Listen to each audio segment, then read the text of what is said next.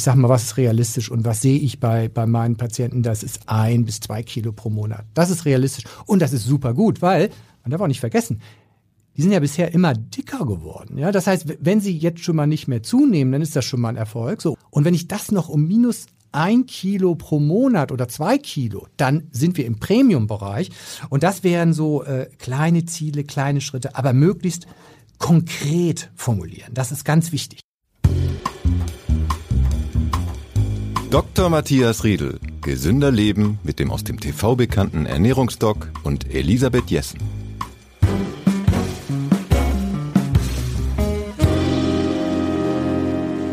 Herzlich willkommen zur neuen Folge unseres Ernährungspodcasts mit Dr. Riedel. Ja, wir sind mitten im neuen Jahr und äh, haben schon viel Post bekommen von euch, liebe Hörerinnen und Hörer Sabrina hat beispielsweise geschrieben, sie hat eine Vollbremsung hingelegt. Ähm, ja, Vollbremsung, das klingt richtig äh, dramatisch. Ich erzähle mal, was sie, was sie uns geschrieben hat. Sie schreibt, äh, also Sabrina ist 42, 1,60 groß, wiegt 68 Kilo und, und ihre Blutfettwerte waren sehr, sehr schlecht und ihr Leukozytenwert war zu hoch und es gab den Verdacht auf Arthrose. Sie hat dann angefangen, sich intensiv mit Ernährung auseinanderzusetzen, nachdem sie unseren Podcast gehört hat und ähm, hatte viel Zeit, weil sie krankgeschrieben war und sich einfach nicht gut bewegen konnte, hat sich die My Food Doctor App runtergeladen und erstmal richtig angefangen, ihr Essen zu dokumentieren im Ernährungstagebuch und hat dann angefangen mit Intervallfasten, hat weniger gegessen, also maximal zwei Mahlzeiten am Tag, hat das Snacking aufgehört, isst keine Fertigprodukte mehr, äh, kocht jeden Tag frisch, macht mehr Bewegung und hat super abgenommen und fühlt sich einfach ganz wohl damit und ganz toll und sagt, warum habe ich es nicht schon längst gemacht? Herzlich willkommen, Herr Dr. Riedel. Wenn Sie sowas hören, dann müssen Sie doch eigentlich gleich äh, aufschreien, weil Sie ja immer sagen, bitte kleine Schritte, die sind besser als große. Ja, ähm, genau. Ich habe die, die, die Mail auch gelesen. Äh, also, erst würde man denken, naja, wenn der Doktor sagt, äh, keine Vollbremsung und dann kommt äh, da, äh, sag ich mal, ein Patient oder hier ein Hörer äh, auf uns zu, ähm, und sagt, nö, aber äh, ich habe eine Vollbremse gemacht. Äh, da ist, hört sich ja nach einem scheinbaren Widerspruch an. Aber mhm. das ist es gar nicht. Für, für mich als Ernährungsmediziner, da lebt äh, die Kommunikation mit dem Zuhörer, mit dem Patienten, mit dem User, lebt davon von, ich will eine Rückmeldung haben. Und diese Rückmeldung ist hier von Sabrina, also ich habe jetzt solche Angst gehabt, A, B, ich habe Zeit gehabt, mir im Klaren zu sein, äh, was ich will. Und C eben, ich habe alle meine Fehler dokumentiert bekommen. Die hat ja Tagebuch geführt und das mhm. war ja mhm. das Wichtige. Und dadurch hat sie eine Fehleranalyse bekommen von der MyFoodDoctor App. Und dann hat sie gesagt, also warum soll ich jetzt nicht alles auf einmal machen? Ich habe Zeit, ich habe das verstanden, mir sitzt die Angst im Nacken. Und das war ja so die Blutfettwerte, die münden in Arterienverkalkung und ein kaputtes Gelenk. So. Und da gilt ganz klar, sich vor Augen zu führen, wofür mache ich jetzt welchen Aufwand? Und das hat sie gemacht. Und das hat sie so belebt, dass sie gesagt hat, ich starte durch und hat es auch geschafft. Und, und deshalb mein Satz, macht bitte keine Vollbremsung, weil das gilt für die meisten Menschen, weil die meisten Menschen sind in Arbeit, haben einen Partner, haben Kinder und da eine Vollbremsung hinzulegen und alles besser zu machen, das ist zum Scheitern verurteilt in den meisten Fällen. Wer aber Zeit hat, hoch motiviert ist, bitte, der darf das auch machen. Also das ist sehr individuell. Deshalb muss ich auch sagen, hier super toll. Und ich, wenn ich hier weiter runter in der Mail gucke, Reduktion des Bauchumfanges um fast zehn Prozent. Ja, das heißt, Sie hat ihr Risiko für Arterienverkalkung um 50 Prozent gesenkt. Ja? Also, äh, und im Gelenk geht's auch gut. Also, das zeigt nochmal, ja, eine Vollbremsung kann manchmal gut sein. Man muss aber Zeit und Muße dafür haben und Unterstützung. Und das hat sie ja gehabt durch die App. Die App hat ihr das einmal aufgeführt. Das sind die Fehler. Und dann hat sie sich auf diese Fehler konzentriert und nicht an allem Möglichen rumgebastelt. Und es waren ja tatsächlich die effektiven Hebel. Und das zeigt, Genauso soll es laufen. Wer also eine Vollbremsung machen will, da zum Jahresstart oder auf irgendwelchen guten Fortsätzen, der soll das bitte machen. Aber Alle anderen, die im Beruf stehen und viel um die Ohren haben, äh, lieber dreimal nachdenken, beschränke ich mich vielleicht erstmal damit, dass ich Intervallfasten mache, ja, zum das, Beispiel. Das heißt, es ist echt beeindruckend, was Sabrina da geschafft hat. Wenn wir jetzt auf die Menschen gucken, äh, die das nicht so äh, vehement alles auf einmal anpacken wollen, wie soll man seine Schritte formulieren oder seine Ziele formulieren? Wie fängt man an? Wir haben uns ja schon ein paar Mal unterhalten über äh, verschiedene Methoden 2080 und so weiter. Wie, was würden Sie sagen, wie soll man seine Ziele formulieren? Ja, also erstmal äh, muss man sich überhaupt ein Ziel formulieren. Mhm. Äh, hier, und, und das führt ja der Fall von Sabrina ganz toll vor Augen. Sabrina hat gesagt, also hier, die Risiken äh, vom Blut, Blutfette, das muss besser werden und mit meinem Gelenk muss es besser werden. Das war ihr ganz konkret, konkretes Ziel. Sie hat das vor Augen gehabt, was sie erreichen will und damit war ihr Ziel total konkret. Ja, mein Gelenk soll es besser gehen und so soll es sein. Also, ja. das heißt, wer jetzt abnehmen will, der äh, muss sich das äh, konkret vorstellen, muss sagen, wie viel will ich denn abnehmen? Und äh, ähm, sind es fünf Kilo, sind es zehn Kilo? Das ist total wichtig. Das hört sich jetzt so nach, äh, wie meine Mutter immer sagen würde, Kreien-Cheaterei an. Aber das ist total wichtig, sich klar zu machen, ähm, wie viel ich abnehmen will. Wenn, denn wenn ich, und das Kaufleute wissen das, also meine Kauffrau äh, im Medikum Hamburg, die sagt immer, was ist denn unser Jahresziel? Sage ich, ja, dass wir gut dastehen. Ne? Sage ich immer, ein bisschen mehr vielleicht und auf keine Fälle Verluste, sage ich immer. Und sagt sie, nee, das müssen wir schon konkret fassen. Und so ist das leider auch. Äh, das ist auch im privaten Leben so. Minus 10 Kilo, minus 20 Kilo. Ich will wieder die Treppen besser steigen können. Mir soll Kleid XY äh, wieder passen. Solche Ziele.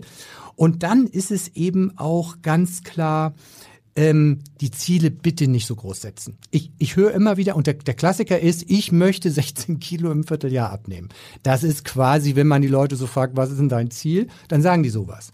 Aber so ein Ziel ist natürlich so hochgegriffen, dass ich sage, da hast du den, äh, den, den, das Scheitern schon, äh, schon inklusive, mhm. ja, bei 16 Kilo in drei Monaten. Also das ist, das ist nicht, ist kaum erreichbar und das soll man auch nicht erreichen, weil was wir wollen, ist eine nachhaltige Veränderung des Gewichts beispielsweise.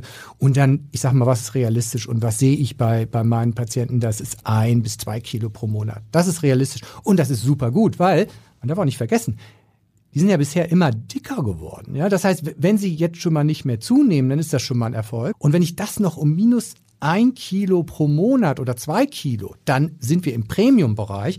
Und das wären so äh, kleine Ziele, kleine Schritte, aber möglichst konkret formulieren. Das ist ganz wichtig. Also es reicht nicht einfach zu sagen, oh, ich möchte gerne ein bisschen schlanker werden oder ein bisschen gesünder. Das ist einfach nicht konkret genug. Da packe ich es nicht an. Ja, genau. Das ist ja. wie beim Geldsparen. Ich, ich will jetzt irgendwie irgendwie reicher werden. Ja, also mhm. da muss schon äh, und und das ist ja auch langweilig. Ja, mhm. dann fängt man an überall zu knausern dann fängt man an, alles billiger und gibt kein Trinkgeld mehr und geht gar nicht mehr essen und dann schränkt man sich ein, man hat gar kein konkretes Ziel. Und dieses konkrete Ziel ist nachher ja auch das, worauf man Lust hat. Also es kommt ja auch darauf an, das Ziel zu erreichen. Es muss auch erreichbar sein, das ist ganz wichtig. Und wir brauchen auf dem Weg dahin kleine Belohnungen. Das ist wie bei der Wanderung durchs Feld, wenn wir also über eine längere Strecke vielleicht, wenn wir da wissen, da um 13 Uhr treffe ich wahrscheinlich in eine Gast Gaststätte, ist das ganz was anderes, als wenn ich wirklich bis zum Abend durchhalten muss und dann gibt's erst was zu essen. Aber was ist denn dann bei Sabrina zum Beispiel, was ist denn dann die Gaststätte, wenn sie so einen langen Weg vor sich hat, der ja nun deutlich länger ist, als ich muss bis 13 Uhr zur Hütte gehen, sondern die hat ja richtig was vor. Ja, also bei, bei Sabrina äh, äh, treffen viele Sachen äh, zusammen. Sie hat also nicht gewartet, Sie hat sofort angefangen und das ist auch wichtig. Also es ist nicht nur wichtig, äh, eben konkrete Ziele zu formulieren und möglichst kleine, erreichbare Ziele zu formulieren, sondern auch einfach gleich loszulegen. Also sie hat ja natürlich auch die Zeit gehabt, das ist natürlich super toll. Äh, je früher wir, wenn wir uns ein Ziel vor Augen stellen, je früher wir damit anfangen, äh, desto besser. Wenn wir jetzt zum Beispiel, ähm, ist ja der Klassiker, am Jahresanfang sagen sich viele, ja, ich möchte aufhören zu rauchen, ich möchte äh, abnehmen, so und dann läuft diese Vorstellung bis Februar, März, ich kenne das ja von den Fitnessclubs, die mhm. sind ja mhm. jetzt brechend voll. Äh, und dann ebbt das alles ab. Also am besten gleich anfangen und äh, mit, mit kleinen Schritten umsetzen. Es muss, es muss machbar sein. Wir wissen ja aus der Psychologie, dass die kleinen Schritte, Tiny Habits, habe ich auch schon mal erzählt, mhm. Tiny Habits, das hat die Stanford University sehr, sehr gut untersucht, die Tiny Habits, die kleinen Schritte, die sind tatsächlich erfolgversprechender als riesige Schritte. Das ist so, ähm, wie wenn man äh, mit einem riesigen Satz über einen Graben will ähm, da ist das Risiko drin zu landen größer, als wenn ich jetzt mir eine Stelle aussuche, wo so ein paar Steine in der Mitte sind vom Bach und ich gehe von Stein zu Stein. Dieses Bild trifft es genau. Ja, das heißt, ich darf nicht auf irgendeinen idealen Zeitpunkt warten, weil ideal ist der Zeitpunkt dann, wenn, wenn ich sozusagen ein Problem erkannt habe und dann fange ich an, es anzugehen und schieb's aber nicht irgendwie auf drei Monate später, weil ich glaube, dann passt mir besser in Kram. Genau, weil damit symbolisiert man sich nur, also irgendwie bist du ein, wirklich ein, ein Schlappschwanz, ja, du bist schon in der Lage zu erkennen, worum es geht.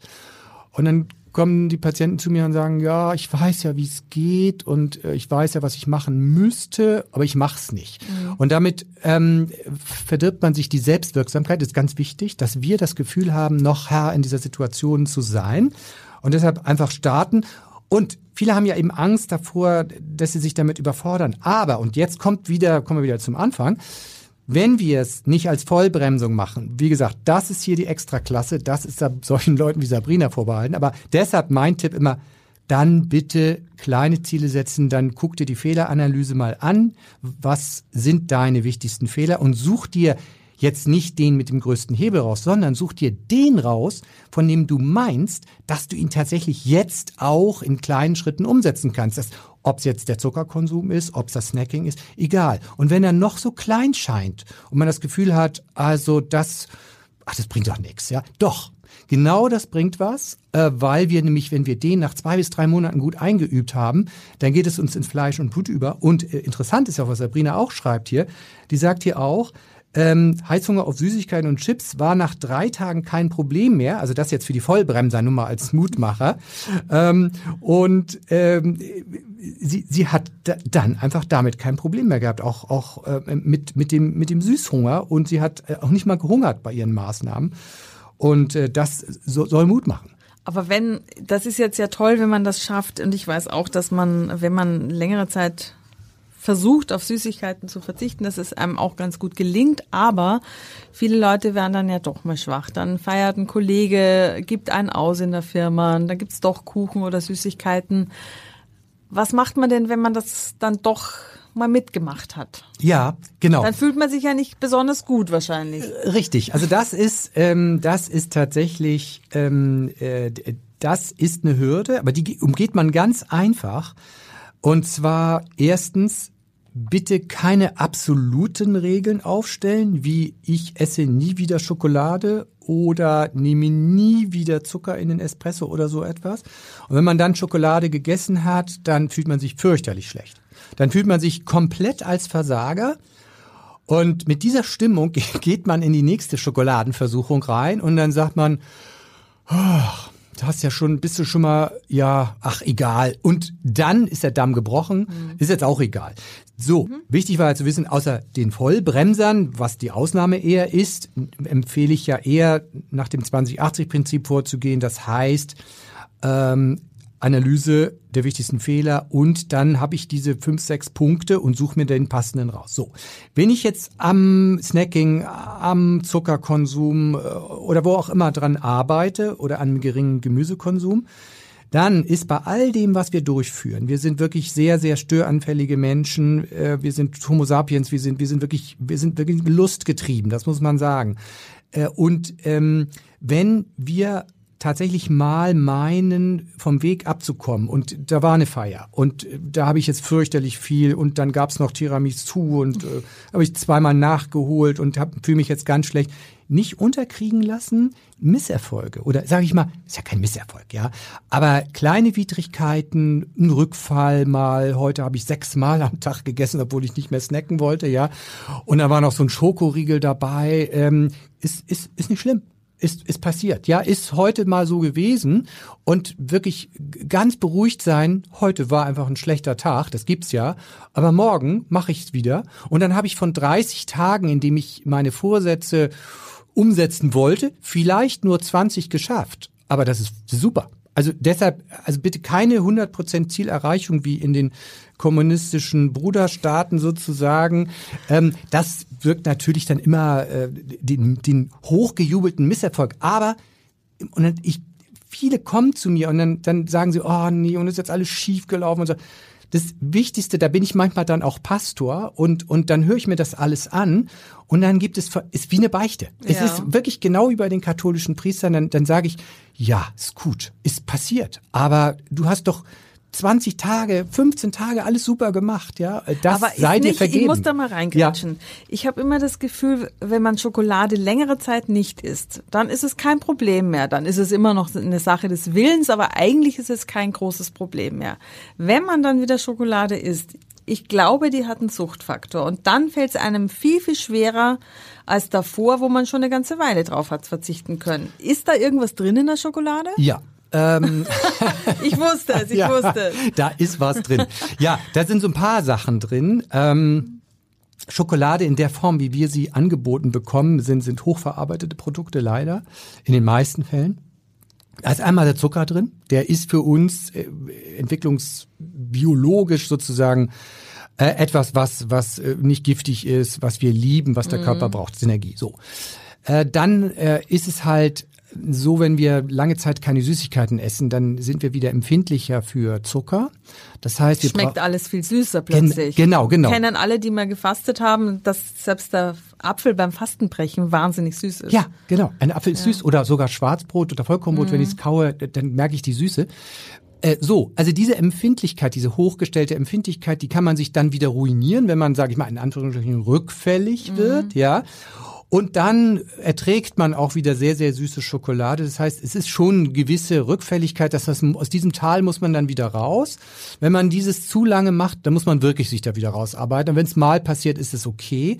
Aber da ist bei den handelsüblichen preiswerten Schokoladen, sag ich mal, sehr häufig sind da auch noch Aromen drin.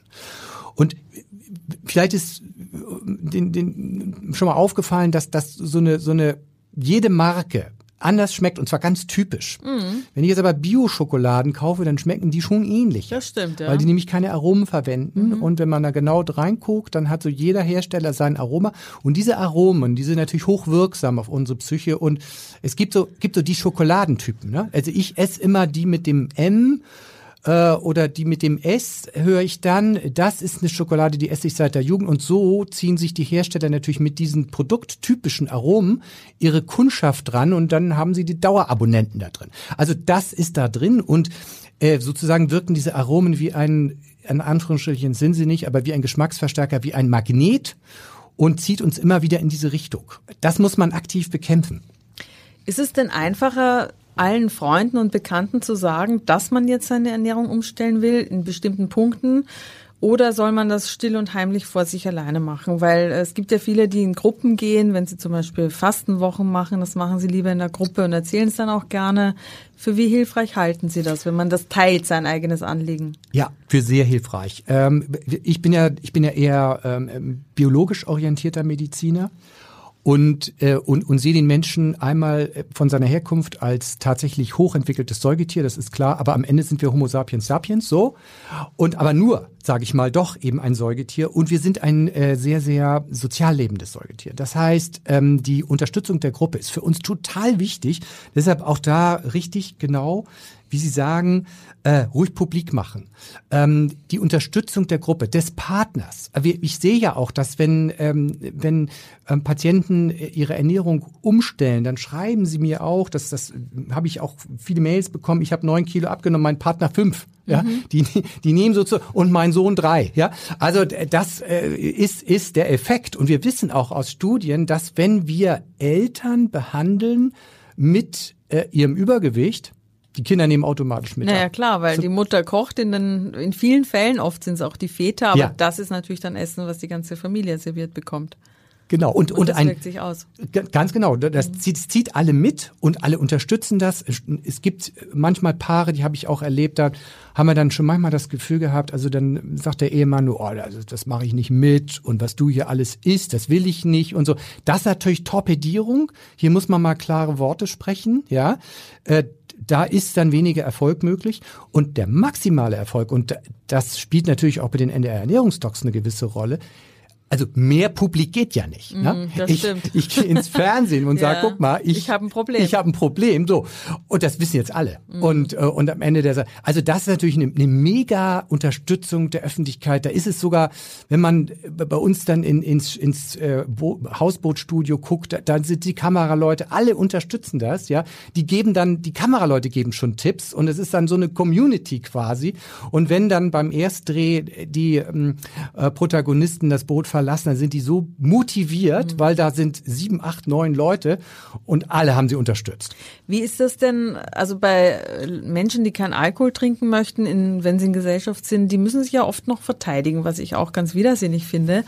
Wie ist das denn mit Leuten, die erklären, warum sie aus bestimmten Gründen bestimmte Dinge nicht mehr essen? Und wir reden jetzt nicht von den Komplizierten, die dann sagen, ich habe eine Intoleranz hier oder da, äh, sondern äh, Leuten, die einfach sagen, ja, ich, ich kann halt jetzt keinen Zucker mehr essen oder ich muss aufpassen bei diesem und, oder jenem, weil es einfach in mein, mein Ernährungskonzept nicht passt.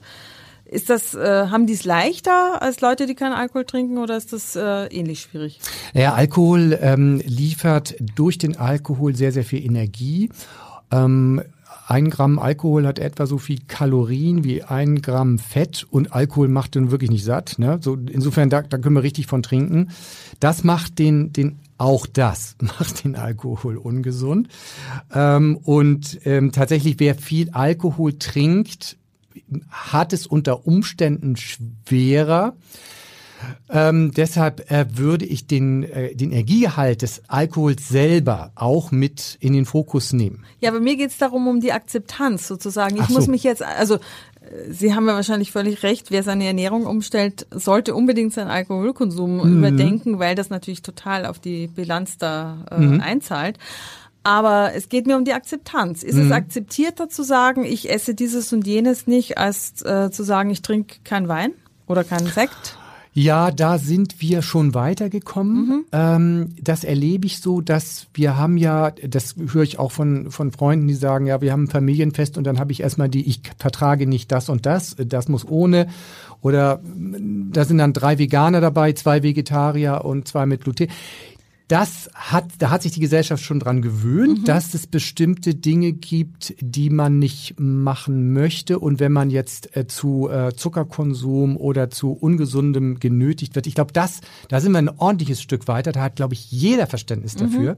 Ich erinnere mich noch an eine ältere Patientin, die einmal zu mir kam und äh, die, die war so irgendwie fast 80 und sie sagte, so, ich habe jetzt mit meiner Freundin gebrochen. Dann dachte ich, was ist da denn passiert? Sagt sie, ja, wir haben sich immer am Nachmittag zum Kaffee und Kuchen getroffen. Und das will ich für meinen Diabetes nicht. Und so soll es nicht sein, ja? Also man kann ihn übrigens auch halbieren, man kann auch was Alternatives essen. Das war aber jetzt natürlich auch ein Jahrgang, der vielleicht da ein bisschen strikt damit umging und die Freundinnen waren wahrscheinlich empört, weil sie es selber gebacken haben und die hat nicht mitgemacht. Die Zeit ist ein bisschen vorbei und da bin ich auch ganz froh drüber, dass, dass wir da mehr und wenn wir heute sagen, äh, ich bin ähm, Vegetarier oder Veganer, da rumpft ja gar keine mehr die Nase oder ich mache mal zuckerfrei vier, fünf, sechs Wochen, ähm, da, da sagen alle, oh toll. Das ist vor allem um die Osterzeit, ist ja, Ja. diese sieben Wochen ohne, die sind ja schon sehr, sehr eingeführt. Ja. Da haben wir noch ein bisschen hin, da haben wir noch ein bisschen vor uns sozusagen, können noch ein bisschen mehr sündigen bis dahin. ähm, Sie haben aber ja noch einige Beispiele mitgebracht von Patienten oder auch von ähm, Hörerinnen und Hörern, wie die so umgegangen sind mit ihrer Ernährungsumstellung. Ja, also ich, ich habe hier zum Beispiel einen, äh, Jürgen hat hier eine ne Mail äh, geschrieben äh, über seinen, der, bei dem ist es ganz anders gewesen als ähm, bei der Vollbremsung von Sabrina. Und äh, der hatte also auch ähm, ähm, sich informiert und äh, hat ähm, dann, das war ein Fall äh, von den Ernährungsdocs, da hatte ein Zugführer 23 Kilo abgenommen und ähm, der hatte ein Problem mit dem Süßhunger.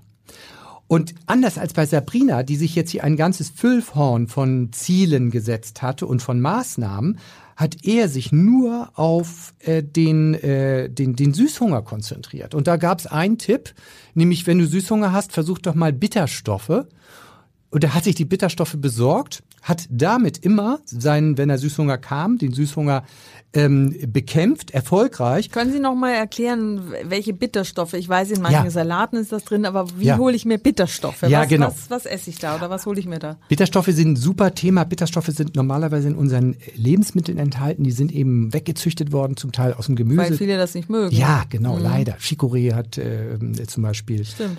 Ähm, Bitterstoffe und die Bitterstoffe, das wissen wir heute, sind wie Botenstoffe bei uns in der gesamten Verdauung im ganzen Körper. Wir wissen, der ganze Körper hat überall Rezeptoren, also Steckdosen für diese Bitterstoffe und wir gehen davon aus, dass diese Bitterstoffe die Verdauung fördern, dass sie den Süßhunger hemmen, dass sie sogar gegen Krebs wirken. Aber in diesem Fall äh, war es eben äh, die Wirkung gegen den Süßhunger. Und die Bitterstoffe kann man übrigens in der Apotheke auch so kaufen als Konzentrat. Ja, Und dann man- trinkt man das? ja, oder da ist nimmt man so, sind man so ein paar Tropfen auf die Zunge und der so. Süßhunger ist wie weggeblasen. Das ist ja Al- großartig. Und das hat nichts Schädliches äh, Nein, an sich. nein, im Gegenteil. Also wir, wir, kennen die vielfältigen positiven Wirkungen von Bitterstoffen. Das ist also ganz toll.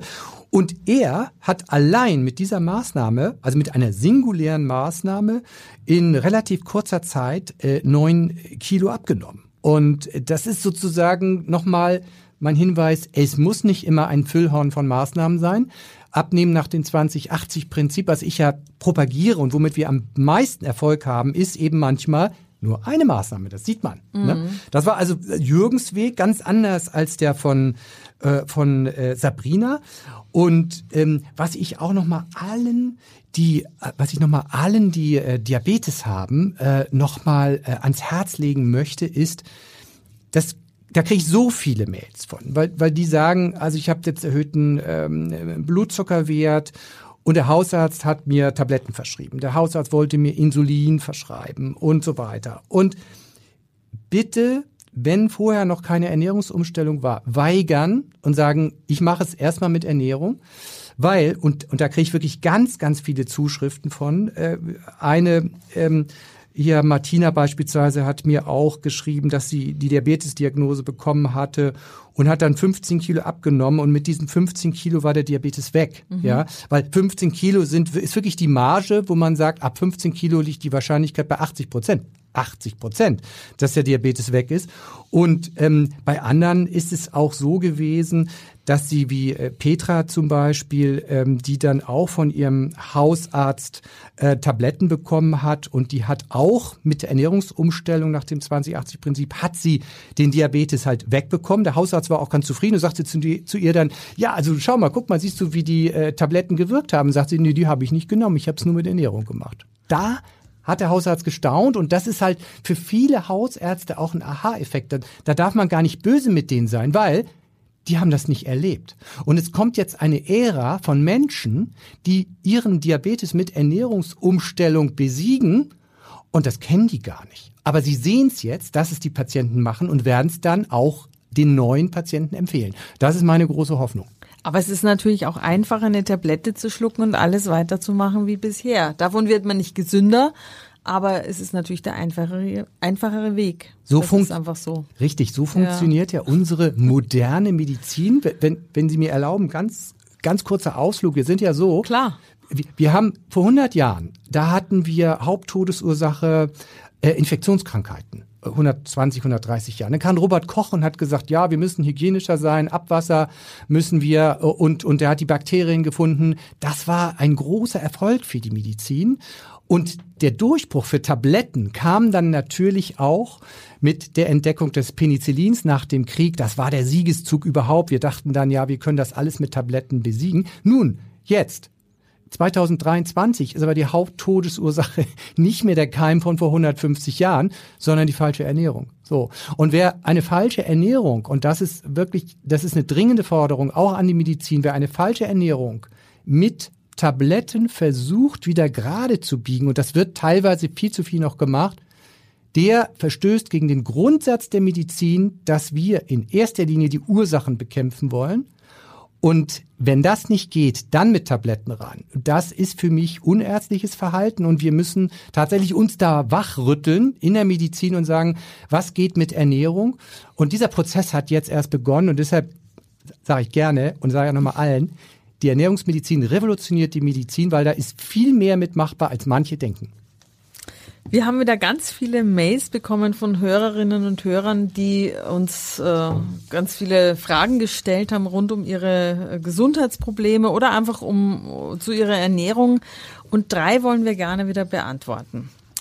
Barbara hat uns geschrieben, sie ist 1,68 groß, 33 Jahre alt, um die 60 Kilo schwankend und sie ist jetzt schwanger. Das ist toll, herzlichen Glückwunsch. Äh, sie hat geschrieben, sie hat sich das Snacken abgewöhnt und ähm, hat drei Mahlzeiten eigentlich immer gegessen mit langen Pausen, viel Gemüse, auch wenn sie nicht immer 25 unterschiedliche geschafft hat die Woche.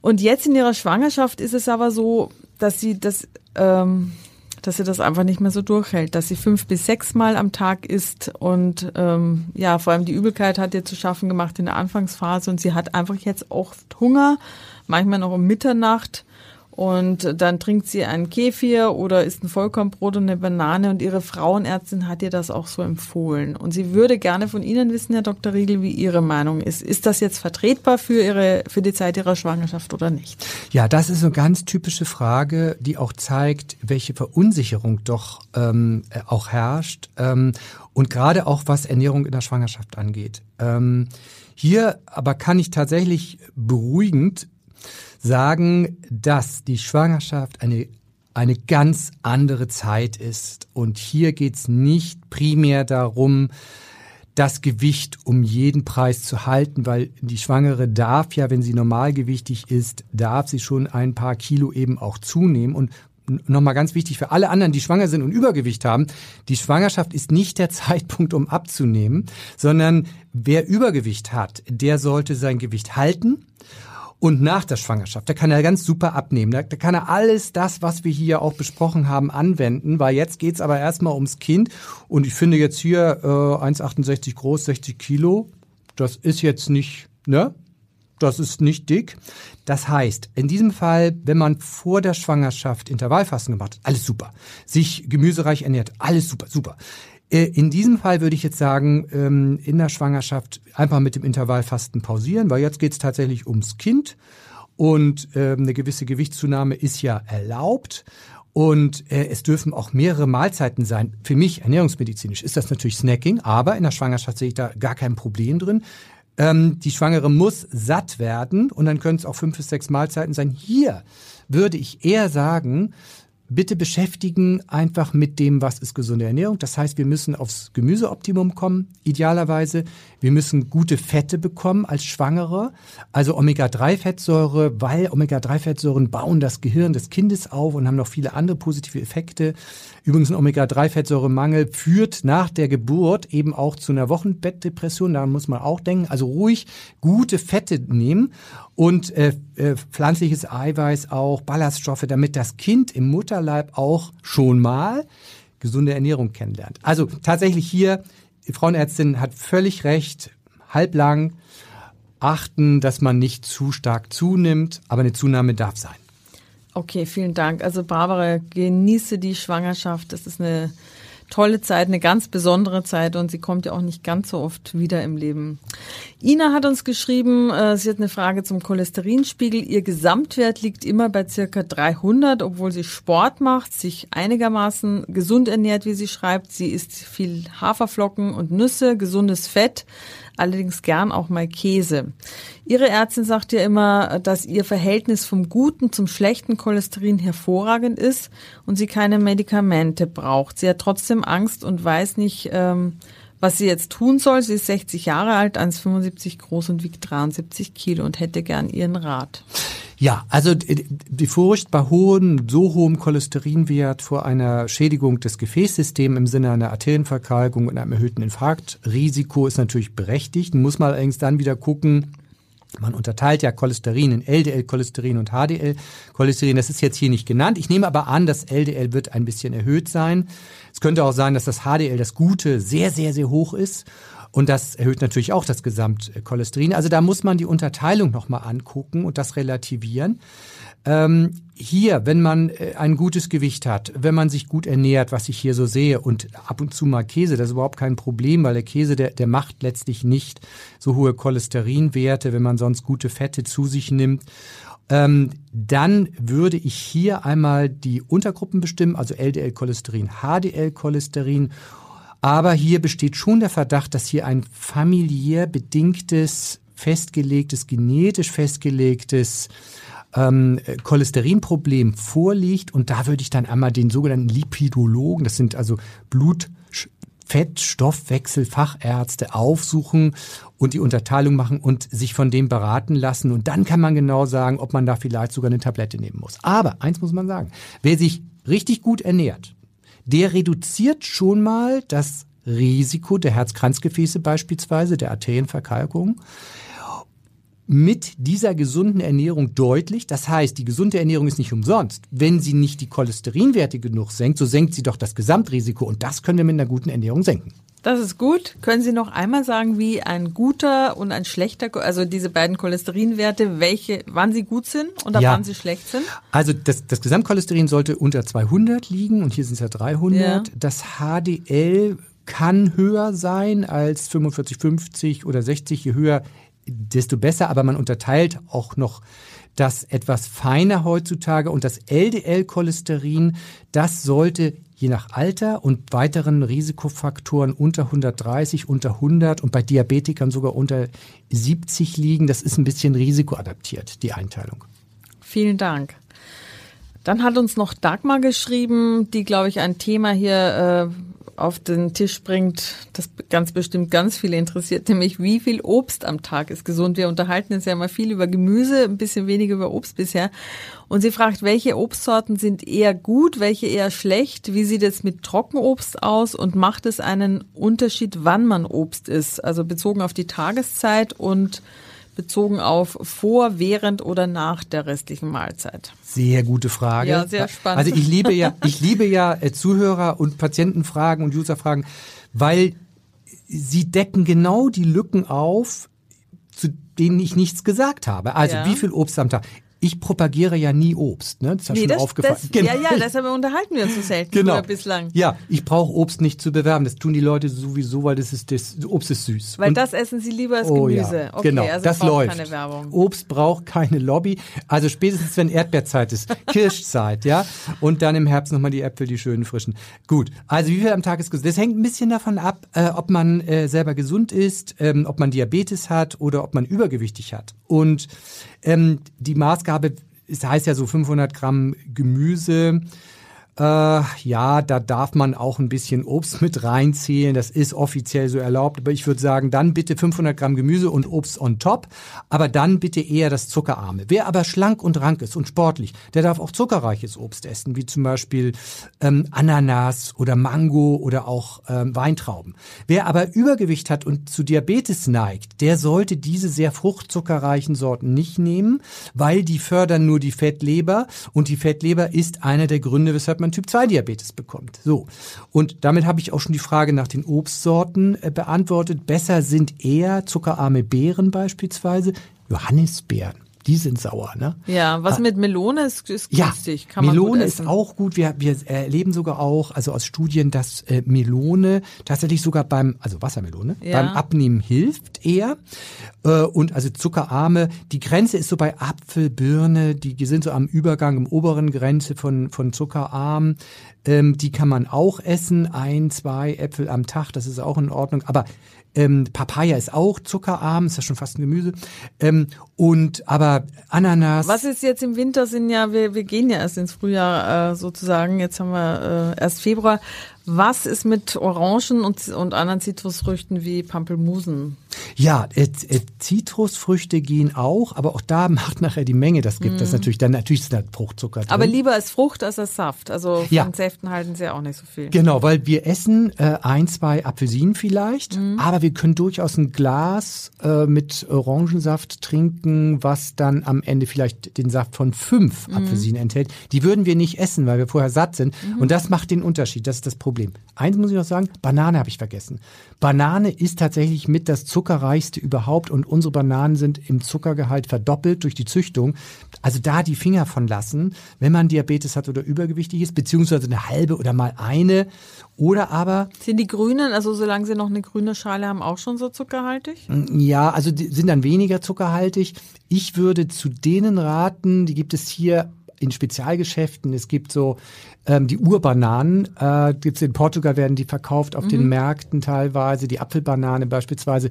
Die hat noch einen halbierten Fruchtzuckergehalt, die kann man dann essen, aber unsere im Supermarkt erhältlichen sind einfach viel zu süß. Und es macht einen Unterschied, wann man es isst es, es ist bei den Kalorien, die man isst, nicht egal, wann man sie isst. Wenn man sie zwischen den Mahlzeiten isst, dann ist es ein zusätzlicher Anreiz, Gewicht aufzubauen. Isst man sie zur Hauptmahlzeit dazu, geht es in dem Gesamten unter. Aber ob ich dann vor oder zum Essen oder nach, direkt nach dem Essen ist es, das ist egal. Richtig, das ist egal. Es muss nur im Zusammenhang mit der Mahlzeit Teil der sein. Mahlzeit, ja, okay. Ja.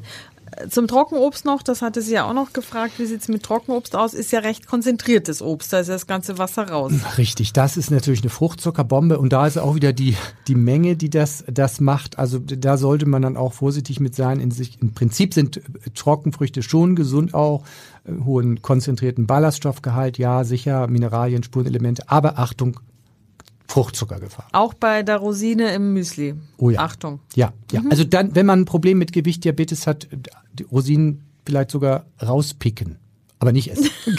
Eigentlich ist Rosinenpickerei ja was Schlechtes, aber in diesem Fall, Dagmar, ist es was Gutes. Also raus genau. mit den Rosinen. Herzlichen Dank. Wenn ihr noch Fragen habt, dann schreibt uns gerne. Ich sammle die. Äh, bitte eine Mail an elisabeth.jessen.funkemedien.de und ich verspreche, nach und nach kommen alle dran. Wir versuchen ja immer drei pro Folge zu beantworten.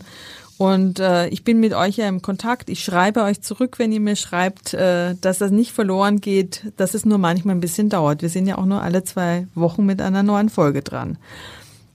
Ich bedanke mich ganz herzlich. Ja, Sabrina, wir sind begeistert. Nicht jeder kann diesen Durchstart machen, aber oder Vollbremsung bei dem bisherigen Leben, aber ganz toll. Und alle anderen, wir versuchen es einfach mit kleineren Schritten.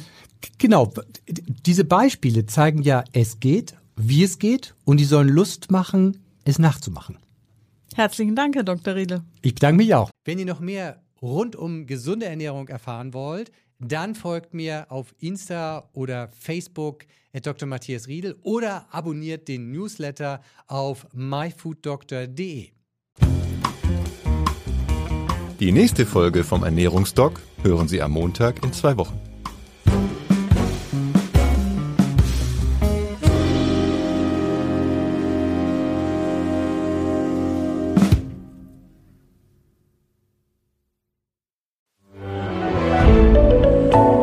Podcast von Funke.